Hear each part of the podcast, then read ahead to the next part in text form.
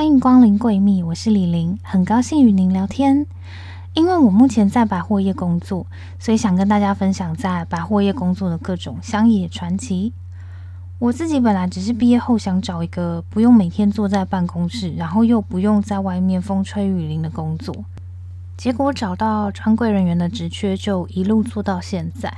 虽然比年资，我跟百货界的前辈们比起来，我还是算资浅。但我知道的百货小道消息内容都莫名其妙到让我怀疑人生，改变我的三观。百货经理贵客人也不过就是一瞬间就发生在我前面几公尺的事情。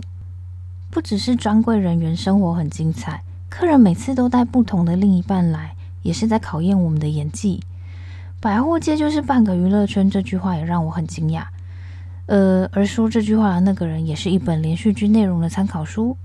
前几个月有记者爆出某百货有人疑似中了 COVID-19，新闻还没出来，第一手就被专柜人员传起来。想知道更多百货界的小道消息吗？用你习惯的平台订阅就不会错过。那因为最近在忙周年庆，我也不敢确定每周几会更新。